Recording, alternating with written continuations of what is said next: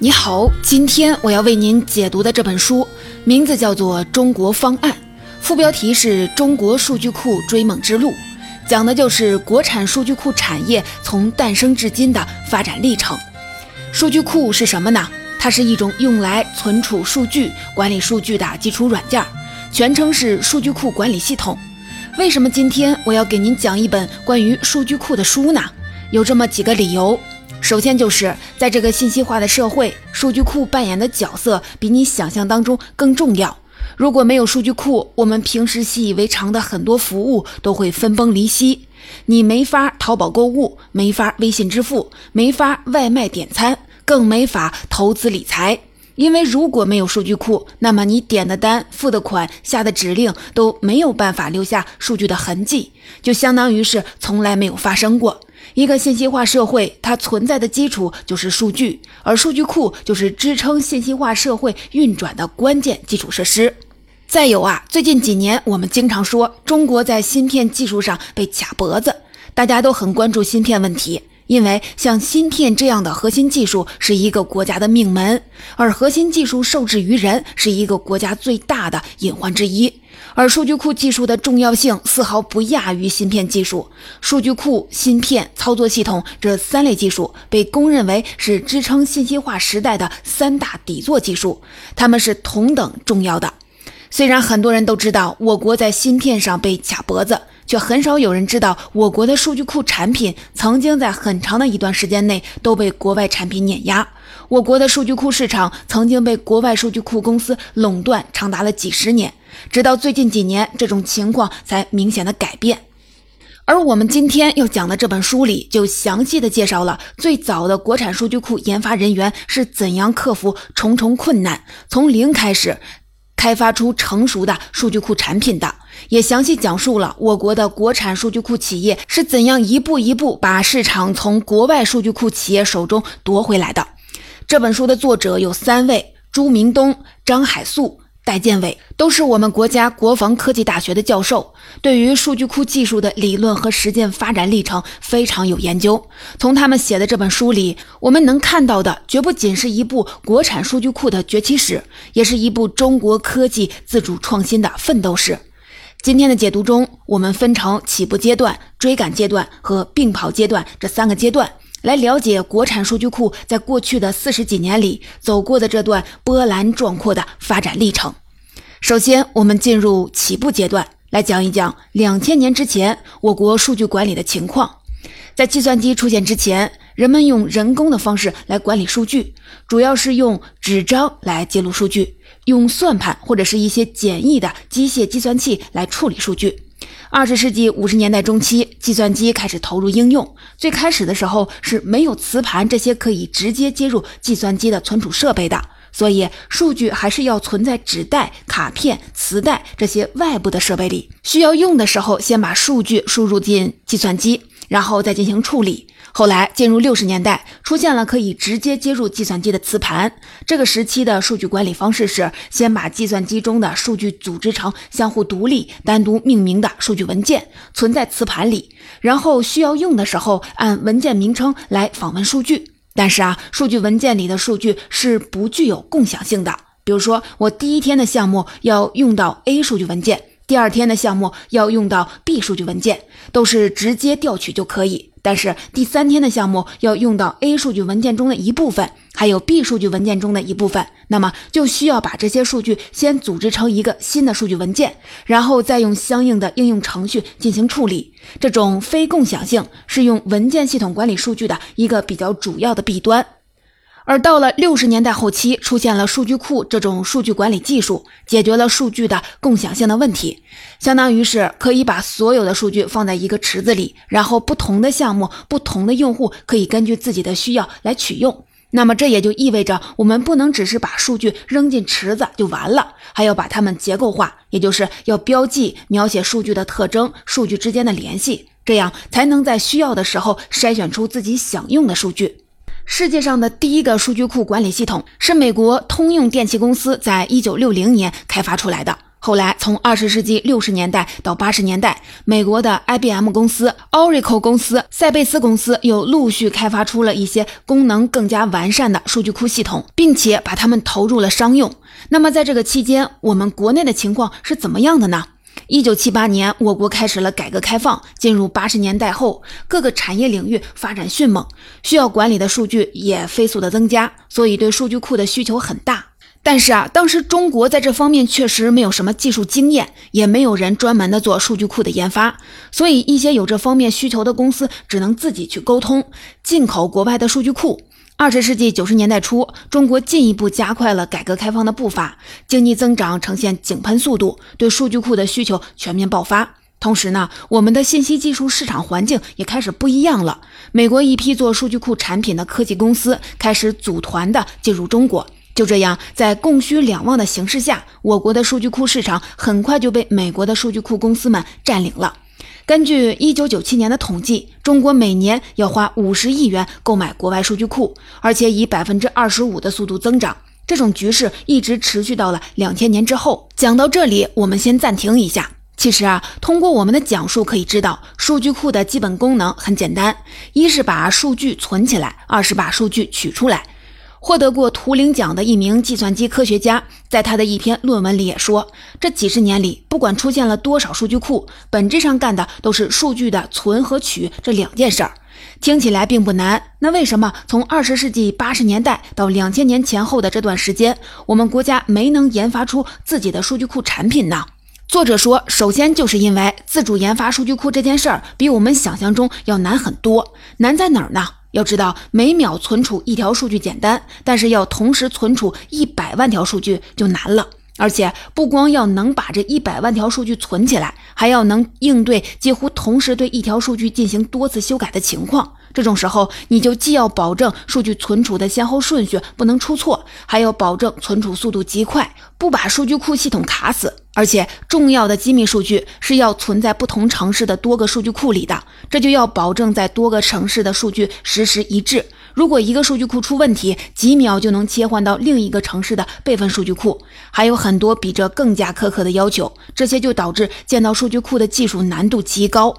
技术难度高，就导致国内企业想要自主研发数据库，就得投入巨额的资金，而且研发出来的数据库的性能还不一定赶得上国外的产品。另外，因为当时国内的数据库市场已经被国外的大型数据库企业抢占了，所以即使你研发出来了性能差不多的产品，也很难劝说用户停用国外产品，改用国产的。总体来说，就是成本高，风险大，所以很少有企业愿意去搞数据库的自主研发。不过呢，虽然企业不愿意搞，但在当时还有一些人敢于啃数据库这块硬骨头。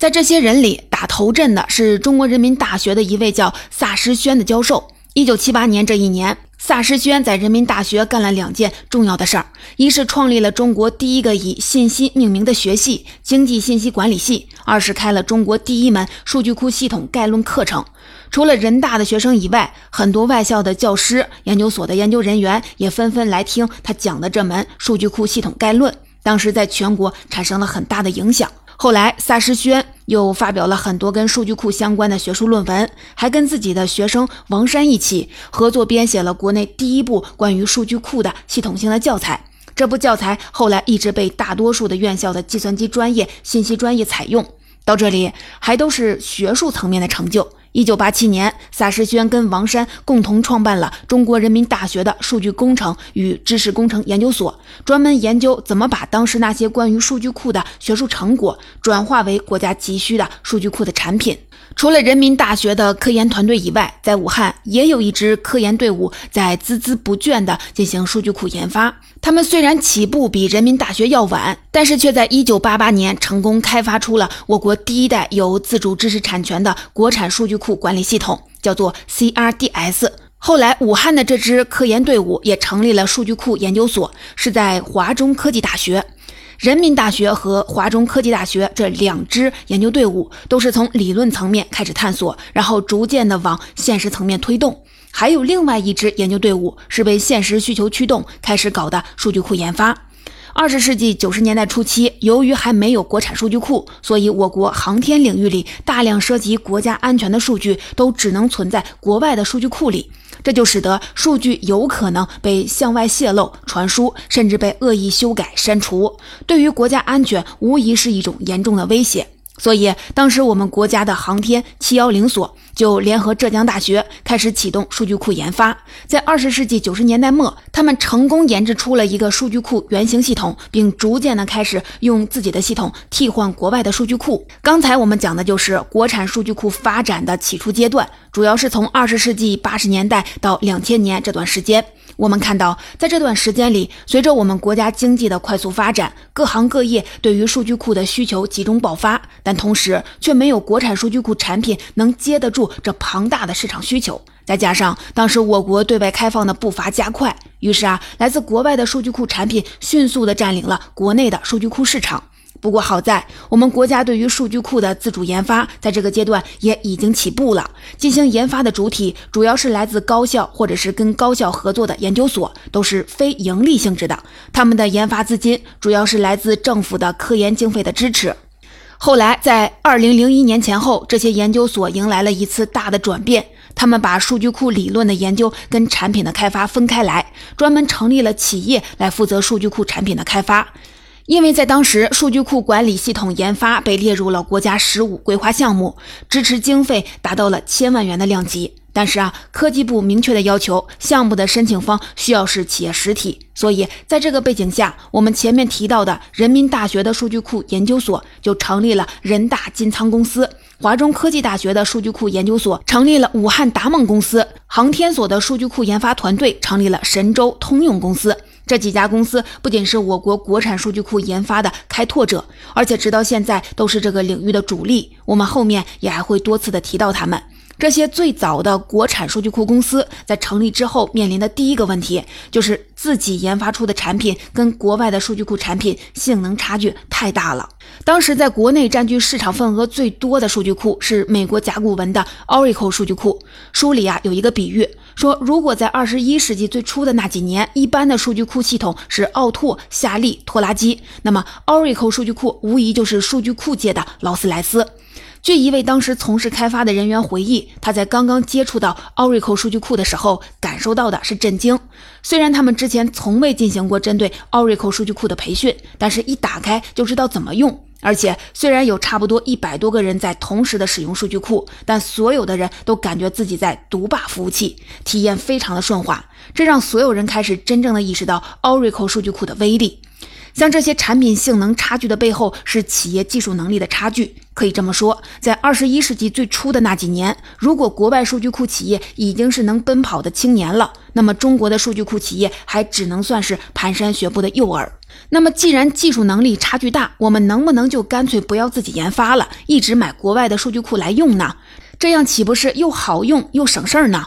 回答显然是不行的。要知道，数据库是信息系统的核心。一个行业、一家企业选用什么样的数据库，就相当于把自己生产过程当中的全部信息都托付给了它。而如果我们国内的所有企业都用的是国外的数据库，显然会威胁到国家的信息安全。二零零一年底，我国正式加入了 WTO，越发深入地参与到了经济全球化的进程当中。在全球化的时代，国与国之间的经济较量日趋激烈，信息安全成为一柄悬在各国上空的达摩克利斯之剑，需要我们时刻的保持高度的警觉。所以啊，打破国外数据库企业对中国数据库市场的垄断，成为当时国产数据库企业的头号使命。国家层面也非常的重视对国产数据库行业的。培育一直在选苗子，培育好苗子。当时国家层面除了给国产数据库企业经费支持以外，还会对他们开发出的产品进行专家评审、项目测试。而国产数据库企业也很争气。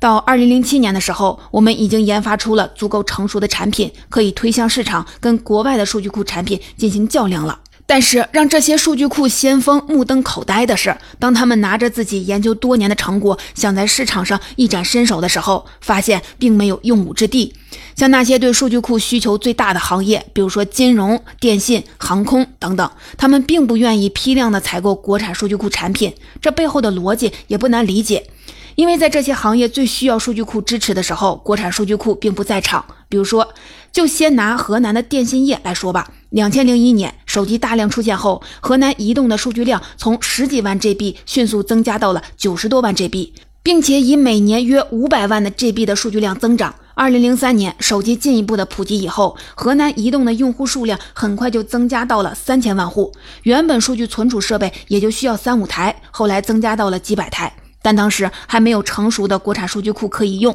所以 Oracle 数据库就横扫了河南电信业这块市场。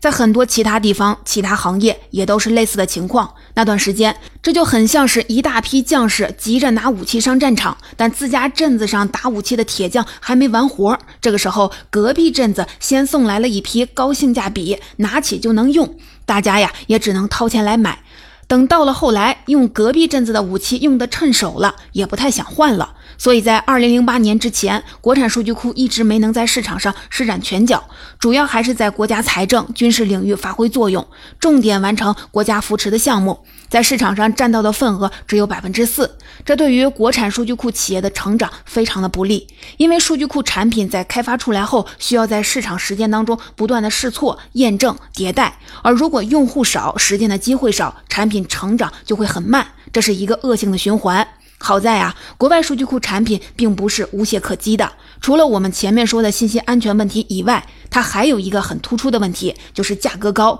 而且是非常的高。比如说，拿 Oracle 数据库来说，一套数据库系统有四个 CPU，一个 CPU 有八核，也就是说，一套数据库系统有三十二核。当时 Oracle 数据库是按核收费的，一盒就要几十万元。那么三十二核就可能要上千万，更别说有的大型企业需要上千套数据库，那就是百亿级的支出。另外，Oracle 数据库的标配是 IBM 生产的小型机，还有 EMC 生产的存储硬件设备。业内把这三种设备合起来简称为 IOE。对于企业来说，斥巨资买齐 IOE 之后，用于维护这套设备的整体费用也非常的高，一笔又一笔的巨额的账单让人心慌。在巨额费用面前，无论是大企业还是小公司，都开始寻求另一种解决办法。这个时候，敢第一个吃螃蟹的企业出现了，那就是国家电网有限公司。二零零八年一个寻常周五的晚上，人大金仓、武汉达梦等几家数据库企业都接到了国家电网有限公司的电话，想咨询业务合作。注意这个时间点，周五的晚上。为什么要选择这个时间点呢？这是因为国家电网有限公司对数据库系统的要求是每天二十四小时不间断，节假日也不例外。所以啊，为了保证数据库系统能正常运转，现场调度中心需要随时都有数据库工作人员来值班。周五晚上有人接电话是最基本的要求。如果连这一点都做不到，那这家数据库企业连入围的资格都没有。在周五的晚上，国家电网跟接电话的企业初步聊完了合作意向，又指派他的开发单位做了进一步的调研，得出的结论是国产数据库可用。随后，国家电网又把三家国产数据库企业聚在一起进行 PK。给出的考题是建立四川省南充市的电网调度系统，并且要在一个月之内把当时在用的 Oracle 数据库业务全部移植到国产数据库系统当中。哪家企业先搞定，就用哪家的数据库直接上线运行。最终是达梦数据库赢得了这场 PK，国家电网也信守承诺，安排达梦数据库系统上线，并在试用了几年之后开始大规模采购国产数据库系统。国家电网跟国产数据库的成功合作，帮国产数据库在市场上打开了一扇门，带来了更多的客户，像中国民航信息集团、江苏中烟工业公司等大型企业也陆续的开始采购国产数据库。在跟这些企业合作的过程当中，国产数据库也在根据实践反馈，不断的迭代优化自己的产品，而且他们的观念也在发生着转变。以前总想着要去替代 Oracle 等国外的数据库，但在实践当中，国产数据库的销售人员不断的和产品研发人员来反馈，说要想替代 Oracle 太难了，因为代价太大了。所有的数据库管理员已经熟悉了使用 Oracle，他们虽然觉得国产数据库可以一试，但是希望啊不要改变太多，不要改变代码语句的语法。所以，国产数据库必须得在内核引擎、语言处理等方面都能兼容 Oracle 系统，尽量的不让用户改变过去的使用习惯，这样才能赢得市场。这是一个由销售倒逼产品改善的过程。刚才我们讲的是国产数据库的追赶阶段，大约是在两千年到二零一一年这段时间。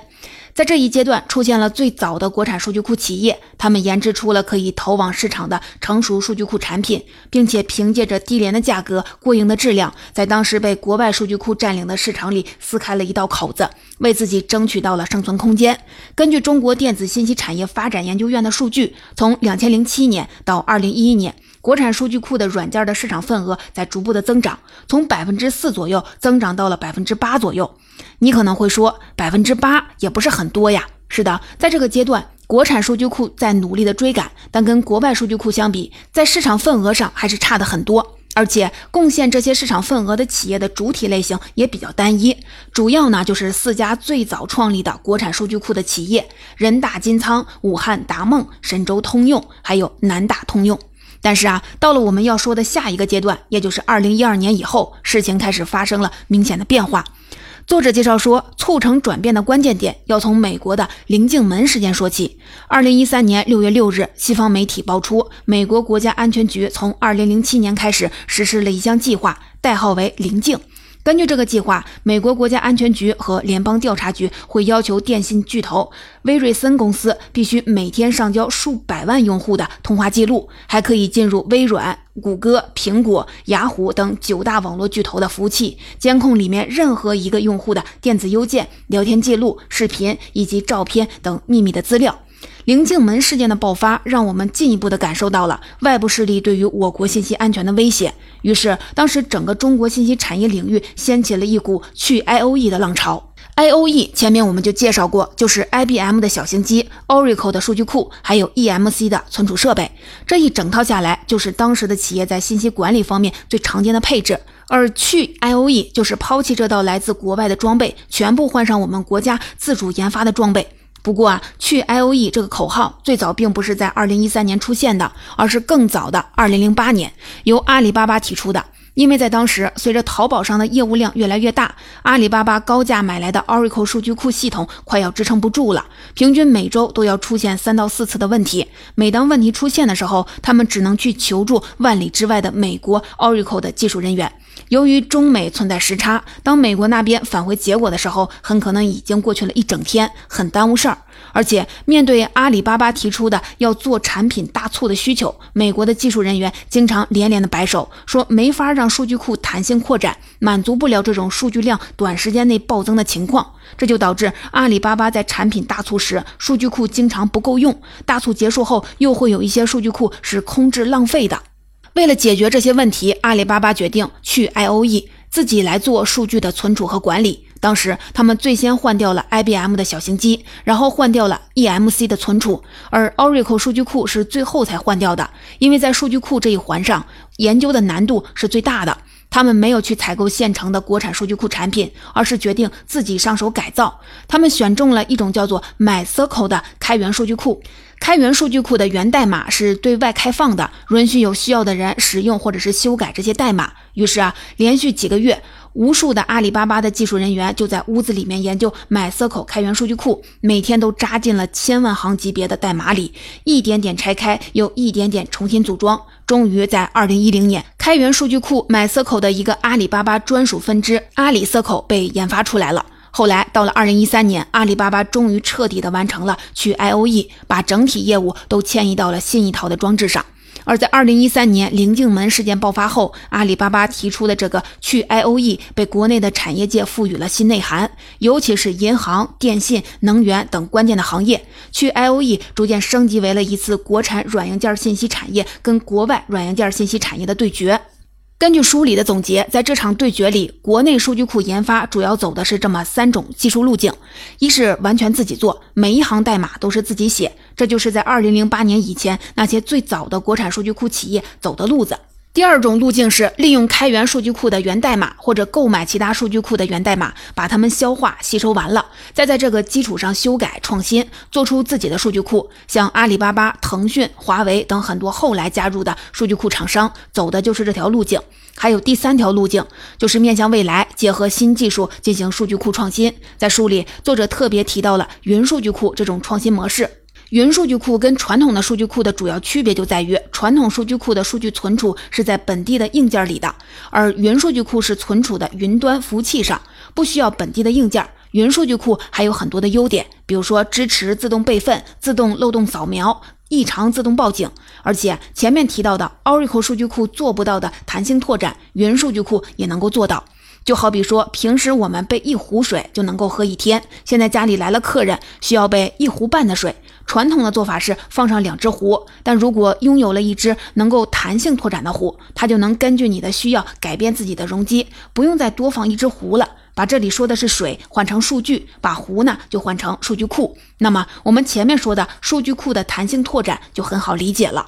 从二零一二年到现在，一边是国内产业的去 I O E，一边是国内数据库企业不断的技术突破，这两股力量融合在一起，带来的结果就是国产数据库在整个数据库市场当中占比迅速提升。根据艾瑞咨询的数据，二零二零年中国数据库市场总规模接近了两百五十亿元。其中，国产数据库企业占到市场份额已经达到了百分之四十七点四，也就是接近百分之五十，能够跟国外数据库企业基本打平了。在这接近百分之五十的市场份额里，有我们前面提到的四家最早的国产数据库企业，还有阿里云、腾讯云等新加入的云厂商，华为、中兴通讯等设备商，以及其他新兴的数据库厂商。整个国产数据库产业呈现出一派生机勃勃、群雄逐鹿的气象。总结，以上就是这本书里我想跟您分享的重点内容。下面我们一起来总结一下：数据库是一种用来存储数据、管理数据的基础软件，全称是数据库管理系统。在这个信息化的时代，数据库扮演着非常重要的角色，是支撑信息化社会运转的关键基础设施。今天我们主要是分为起步阶段、追赶阶段和并跑阶段这三个阶段，讲述了国产数据库产业在过去的四十几年里走过的发展历程。在技术上，我们从没有自己的产品到拥有了不亚于国外数据库的成熟产品；在市场份额上，我们从没有一席之地一点点扩大到将近百分之十，再到现在跟国外数据库企业平分秋色。在主体上，我们从一开始只有四家传统数据库企业，到现在各类新兴数据库厂商加入，多元并进。可以说，国产数据库产业走过的这四十几年，是一段艰辛的历程，也是一段光荣的历程。在书里，作者还介绍了国产数据库产品的未来发展方向，比如一体机、智能化，还有跟区块链技术相结合。感兴趣的朋友可以去阅读原书。最后呢，我再来多说几句。在今天的讲述中，我们能清晰地了解到，国内的数据库市场在刚诞生的时候，几乎需要完全的依赖国外的技术和产品。这也让后来国产数据库的自主创新之路走的是非常艰难。不仅是因为我们在技术上一开始落后太多，市场也被人抢占，还因为这在这一路上经常会有反对的声音，比如说自己做太难了，自己做不如买，买更便宜，或者加入全球化，跟世界巨头互相依赖不就行了吗？这是许多核心技术在自主创新道路上都会面对的一类争议。但是啊，到了二零二零年，这些争议消失了。面对华为被美国制裁，中兴通信被美国制裁，人们都意识到我国的核心技术必须掌握在自己的手上。而国产数据库的开创者们在几十年前就已经认识到了这个问题，因此才有了我们今天所讲的这条漫长的探索之路。就像罗胖在二零二一年跨年演讲上说的：“二零二零年很多事情还没有定论，但有一件事情是铁板钉钉的。”那就是关于自主创新的战略决心，这是这一年我们拿到的最珍贵的果实。这本书也告诉我们，在数据库等核心技术问题上，如果不坚持自主创新的立场，就好比在别人的墙基上来砌房子，无法保障国家经济安全、信息安全、国防安全。科技自立自强不是一种选择，而是一种使命。